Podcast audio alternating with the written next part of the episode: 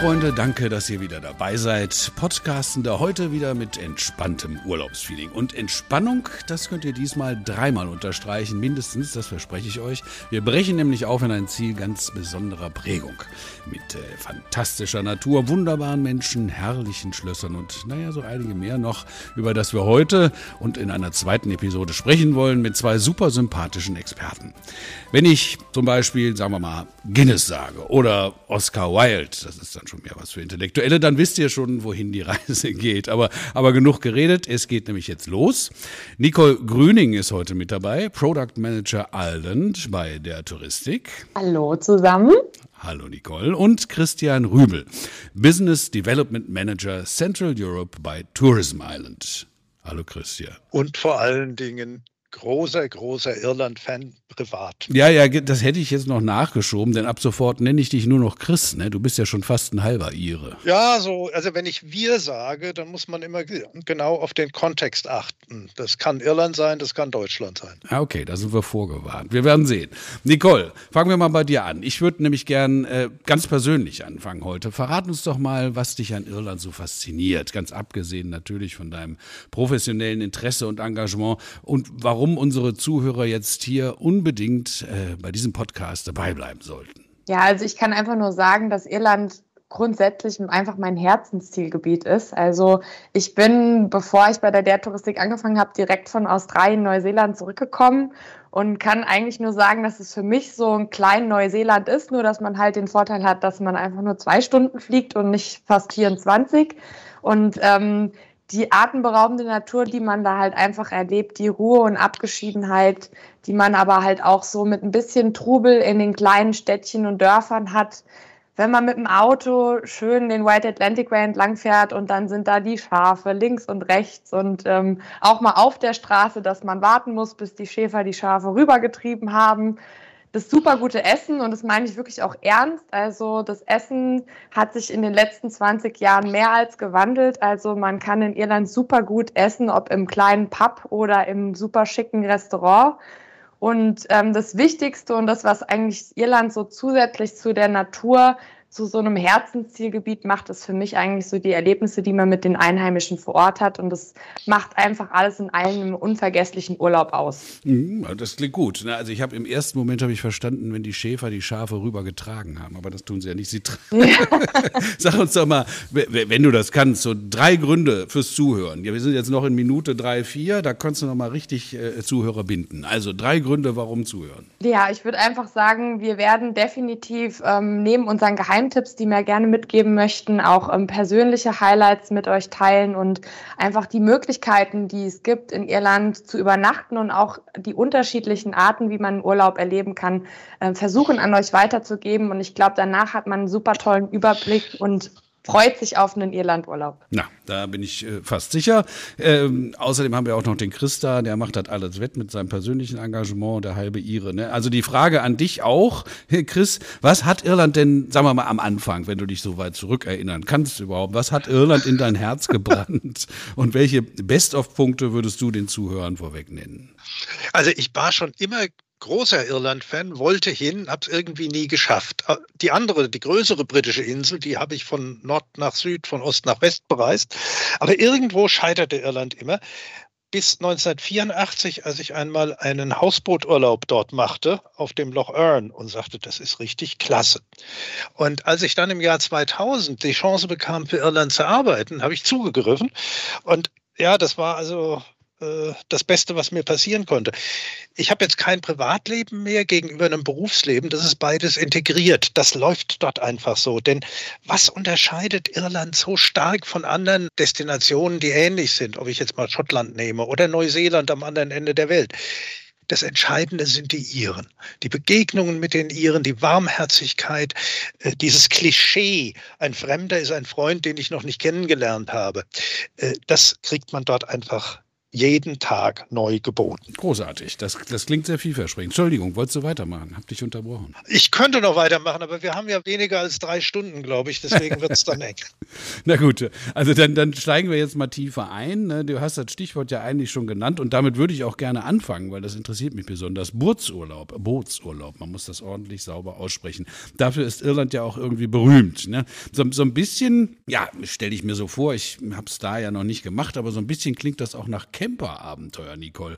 Äh, ich, ja, ich könnte mir vorstellen, dass das im Moment doch ganz trendy ist, oder? Ja, also da hast du tatsächlich recht. Also Irland ist natürlich prädestiniert, gerade in der heutigen Zeit einfach so ein sehr Corona-freundliches Zielgebiet generell zu sein, auch wegen der Naturabgeschiedenheit. Und Bootsurlaub ist da einfach eine Variante, die wirklich im Trend liegt und so den klassischen ich sag mal, Urlaub im Ferienhaus oder eben auch im Camper ersetzt und einfach nochmal eine komplett andere Sichtweise auf Irland und ähm, Urlaub in Irland bietet. Und ähm, ja, also neben einem klassischen Camper- und Ferienhaus, das wir halt auch im Programm haben, ist Bootsurlaub schon seit wirklich Jahren und Jahrzehnten ein fester Bestandteil in unserem Programm und ein definitives Highlight für Groß und Klein. Also das ähm, kann ich nur jedem wärmstens ans Herz legen. Und jetzt in Corona-Zeiten ist es einfach ein super ruhiger, entspannter und vor allen Dingen abgeschiedener Urlaub, den man da erleben kann. Muss man denn da so ein, so ein echter Seebär sein für so einen Trip? Also ich meine, jetzt gut, großartige Wellen wird man wahrscheinlich nicht haben im Landesinneren, äh, aber trotzdem, äh, so ein bisschen so ein, so, ein, so, ein, so ein Matrosenbein, braucht man das? Und, und wie sieht das mit dem Bootsführerschein aus? Ja, also da ist tatsächlich der Vorteil, dass man, ähm, wie viele vielleicht denken sollten, eben keinen Führerschein für das Boot braucht. Also es ist wirklich ein Paradies für Freizeitkapitäne und Führerschein frei. Man fährt da wirklich mit gemäßigtem Tempo mit 12 km/h den Chen oder Örn entlang und dann gibt es noch die kleinen Seen links und rechts und es ist einfach ideal für Paare, Familien, Freunde, ähm, wer sich da so vorstellen kann, für eine längere Zeit zusammen auf dem Boot zu sein. Da muss man sich natürlich schon auch ein bisschen lieb haben und da wird auch wirklich jedes Crewmitglied von groß und klein ähm, benötigt und das ist einfach ein super Erlebnis. Wie gesagt, man braucht keinen Führerschein und kann auch als purer Anfänger, nachdem man eine Einweisung hatte, einen super schönen Urlaub erleben. Wenn sich alle lieb haben. Chris, meinst du auch, dass das für jeden, der sich lieb hat, was ist? Wie läuft, wie, wie, wie läuft das denn konkret? Kannst du uns das mal darstellen? Also ich komme an am Flughafen und dann?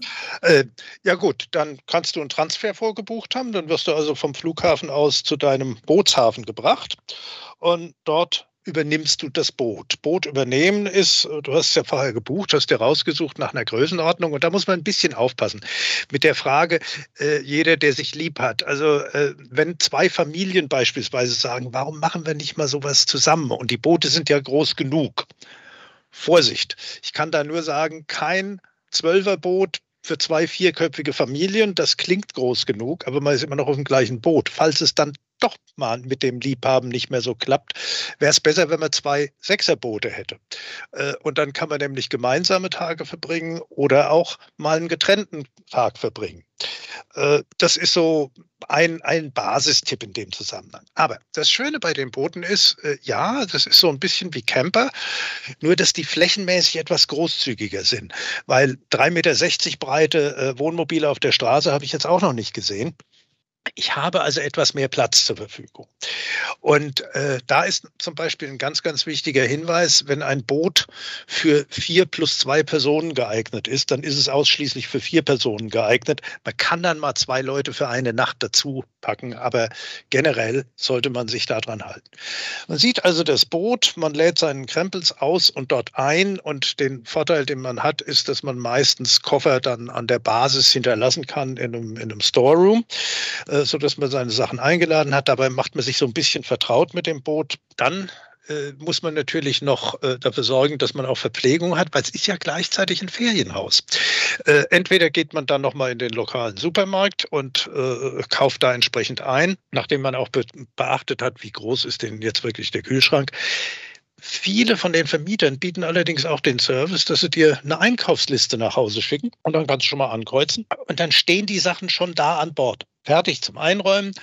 Du musst das natürlich bezahlen, aber jetzt wirklich nur den Preis des, äh, der, der Supermarktware, nicht, nicht etwa den Service. Und jetzt, jetzt hast du also alles drin, alles dran. Jetzt guckst du dir das Boot an, und dann wirst du eingewiesen. Eingewiesen zunächst mal überhaupt in die Flusswelt. Da gibt es dann Videoschulung, die dich mit den äh, Markierungen vertraut macht. Das ist ja auch ganz wichtig, dass du weißt, äh, die Bojen, die Markierungen, äh, woran halte ich mich da? Flussaufwärts, flussabwärts, wo steht da grün, wo steht da rot? Die Verhalten, wenn mal irgendwo einer über Bord fallen sollte, was macht man dann? All diese Dinge gibt es also in einer sehr guten Videoschule. Und dann wird's ernst. Dann kommt also ein Mitarbeiter der Bootsmannschaft, äh, des, des Bootsvermieters mit dir an Bord und zeigt dir erstmal die Bedeutung von allen Schaltern und Knöpfchen. Das ist immer das Gleiche. Du siehst alles an, du kriegst es erklärt, es ist alles einleuchtend. Erinnerst du dich am nächsten Morgen noch an jeden einzelnen Knopf? Vielleicht nicht, aber das ist auch kein Problem. Das ist weitestgehend selbsterklärend. Ja, und wenn es dann soweit ist, dann macht man mal eine Proberundfahrt von der Anlegestelle aus dem Hafen heraus raus auf den Fluss und dreht dort so eine zehnminütige Runde. Äh, mittendrin kriegt man dann also auch das Ruder übergeben, damit man selber schon mal ein Gefühl dafür kriegt. Und dann wird das Boot wieder angelegt. Nach meiner Erfahrung sagen die meisten dann zum Anlegemanöver, ach, machen Sie das doch bitte nochmal zu dem Bootsmitarbeiter. Äh, und dann sitzt das Boot da, aber es ist ja alles sehr, sehr easy. Und jetzt verabschiedet man sich und geht selber auf große Fahrt mit den vorhin erwähnten zwölf Kilometern, Nicole. Äh, es gibt einzelne Turbos, die schaffen 14. Die Geschwindigkeit ist übrigens immer gegenüber dem Wasser. Wenn ich also mit der Strömung fahre, habe ich möglicherweise eine um drei, vier Kilometer erhöhte Geschwindigkeit gegen die Strömung wiederum kommt es mir manchmal vielleicht auch so vor, als wenn ich stehen bleibe. Ich kenne da eine Brückendurchfahrt. Äh, wenn da der, der Fluss gerade kräftig flussabwärts fließt, ich will aber flussaufwärts, dann kann das schon mal eine Viertelstunde dauern, bis ich da durch bin. Das ist dann halt so. Ne? Also das sind so die Geschwindigkeitserlebnisse. Geschwindigkeit ist der falsche Ausdruck. Es ist wirklich die Entdeckung der Langsamkeit hm. in einer sehr, sehr komfortablen Form. Ja, ich sagte ja, ich sagte ja am Anfang, Entspannung, ne? das ist das Wichtige dabei. Ja. ja, ja, genau. Genau das ist der Punkt. Wobei jetzt, du bist am ersten Tag. Ne? Du hast also das Boot gerade übernommen. Jetzt gehst du raus aus dem Hafen und ja, alles klappt. So wie beschrieben. Du steuerst da entlang, du probierst mal aus, volle Geschwindigkeit, die ja nicht so hoch ist, halbe Geschwindigkeit, mal ein bisschen links, mal ein bisschen rechts. Jetzt kommt dir ein Boot entgegen, der Fluss ist breit, alles ist wunderbar. Und du hast eine kurze Fahrstrecke nur gewählt für die erste Übernachtung, vielleicht nur dreiviertel Stunde, Stunde. Und jetzt näherst du dich deinem ersten Übernachtungspunkt und jetzt kommt der Moment des ersten eigenen Anlegemanövers. Ich war in Irland praktisch auf jedem Fluss- und Seenmeter schon unterwegs, den man legal befahren darf und auch auf Teilen der Kanäle. Und trotzdem, wenn ich wieder neu an Bord gehe, mein erstes Anlegemanöver gerät ganz wie diese ersten Anlegemanöver von früher. Es gibt zwei Varianten. Die eine ist, ich lege perfekt an, drei Meter Abstand zur Jetty. Und Variante zwei, ich hau rein in die Jetty, was bei den niedrigen Geschwindigkeiten kein, kein wirkliches Problem ist. Jetzt sag mal für Anfänger, was ist ein Jetty? Ja, oh, Entschuldigung, die Anlegestelle, die, der, der Steg, an dem ich anlege. Ah. Ja, Siehst du, Jetty ist, ist da der Fachbegriff sozusagen. Und auf dieser Jetty steht meistens auch schon jemand, der mit seinem Boot da schon angelegt hat, der dich beobachtet, leise in sich hineinlächelt und dann beim Festmachen hilft. Und das ist so eine Kernsache. Die ersten zwei Tage sind solche besonderen Manöver immer noch eine kleine Herausforderung. Ab Tag drei klappt das völlig reibungslos. Weswegen ich übrigens auch allen, die neu das erste Mal so ein Bootsurlaub buchen, sagen, ihr müsst das Boot für eine Woche buchen, ihr dürft es nicht länger äh, als für eine Woche buchen. Aus dem einfachen Grund, zwei, drei Tage brauchst du, dann beherrschst du es komplett. Wenn du jetzt so eine Kurzmiete von drei, vier Tagen gemacht hast, heißt es, du gehst runter zu dem Zeitpunkt, zu dem du es zwar perfekt beherrschst, hast das aber noch nicht wirklich genossen. Die zweite Hälfte der ersten Woche, das ist es, wo du dich wirklich nur noch aufs Drumherum konzentriert weil das Boot gehorcht dir ja. Gleichzeitig ist natürlich das andere Problem, es ist theoretisch denkbar, dass vielleicht Bootsurlaub doch nicht die Sache für jeden ist. Ob das jetzt einem in der Gruppe nicht, nicht zusagt oder allen nicht so richtig zusagt. Das kann auch mal sein. Und da, wenn du eine Woche hast äh, und nach drei Tagen sagst, das ist es nicht, dann kannst du aber Folgendes machen. Vergiss nicht, es ist ein Ferienhaus. Dann legst du an einem schönen Punkt an, beispielsweise in einem Ort wie Ballinasloe oder Boyle, lässt jeden Tag zwei Stunden die Maschine laufen, damit deine Batterien aufladen und benutzt das Ganze als stationäres Ferienhaus. Das ist dann auch nicht so schlimm. Letztlich und endlich, und das hast du ja, du hast ja das langsam mobil, das dich von A nach B an C vorbeibringt. Du hast deine Wohnung, du hast das alles in einem und du hast deine Aktivitäten. Du musst ja mit dem Boot umgehen. Äh, du guckst ja, in welche Seitenflüsse fährst du noch rein und erkundest das mal. Wo lege ich noch an? Wo mache ich einen Spaziergang? Wo besichtige ich eine Burg? Das alles ist ja in einem. Mhm. Da, da, hast du jetzt schon äh, zwei Punkte genannt oder einen Punkt genannt, auf den ich gerne mal raus wollte, weil wenn das so beliebt ist und Nicole sagt ja auch seit Jahrzehnten echter Dauerbrenner, äh, äh, dann habe ich so ein bisschen Angst. Das klingt ja fast, als wäre ich in Kolonne unterwegs da. Ne? aber, aber, aber, du sagst ja jetzt schon, äh, man kann bestimmte Nebenstrecken fahren. Vielleicht hast du da so zwei, drei Tipps für uns, was man, was man machen kann. Also man muss sich zunächst mal verdeutlichen, von Killaloe am südlichsten Ende des für Freizeitschiffe schiffbaren äh, Shannon-Bereichs bis hoch zum, zum nord nordwestlichen Ende des Loch Earn. Das sind ja allein, ich glaube, so 300, 400 Streckenkilometer. Insgesamt hat man über 700 Kilometer schiffbares Wasser. Und es gibt 400 450 Mietboote. Also das klar, es gibt auch noch Privatboote, aber das verläuft sich. Jetzt gibt es natürlich unterschiedliche Punkte. Wenn ich auf dem Shannon unterwegs bin, sind die meisten Anlegepunkte irgendwo in der Nähe von Ortschaften. Äh, und da versammelt man sich dann abends doch schon mal eher. Da hat man dann auch schon mal in einem kleineren Hafen 15, 20 Boote. Wenn ich auf dem Loch Earn unterwegs bin, wiederum, da gibt es überhaupt nur drei Ortschaften, in denen ich anlegen kann. Entschuldigung, vier. Und ansonsten bin ich zum Teil auch auf Inseln, wo nur einfach die Jetty, also der Anlegesteg ist und sonst vielleicht ein paar Kühe. Nichts, da wohnt keiner, da ist man alleine. Und wenn ich an so einer Jetty ankomme und da sind schon zwei Boote und ich will heute Abend aber meine Ruhe haben, dann fahre ich einfach auf die andere Seite der Insel und da ist die Jetty, wo noch gar keiner ist. Also ich habe da beides. Ich habe die Möglichkeit, in Kommunikation zu sein mit anderen, die das machen, oder aber eben von ihnen weg zu sein. Überlaufen ist da gar nichts. Also wenn du sagst, wenn das da voll ist und mir nicht gefällt, dann fahre ich einfach nochmal um die Insel rum oder einen weiter oder so. Muss man denn nicht äh, für die Nächte Liegeplätze vorreservieren? Äh, nein, du kannst gar nicht reservieren, äh, weil du kommst da an und dann ist ein Liegeplatz frei und dann legst du an. Solltest du jetzt an, mal tatsächlich ankommen an einem Hafen, an einem Liegeplatz, wo du unbedingt unbedingt übernachten willst, da ist schon alles voll, ja, wofür hat man die zweite Reihe? Dann legt man einfach an einen der anderen Boote an. Das macht man so. Ich kenne es allerdings nur von einer einzigen Situation. Äh, das ist eine bestimmte Schleuse äh, in der Nähe von Carrick und Shannon, äh, wo am Vorabend des Hauptrückgabetages meistens doch recht viele Boote sind, damit sie am nächsten Morgen dann bitte alle gleich durch die Schleuse durch können und bei der Rückgabe möglichst schnell ihre Sachen erledigt haben. Das ist dann so ein Abenderlebnis, wo man dann doch tatsächlich ja, ein Dutzend Boote in der zweiten Reihe schon mal liegen hat. Und dann sind die örtlichen Pubs voll mit Schiffsbesatzungen, die sich begeistert von ihren sehr unterschiedlichen Erlebnissen erzählen.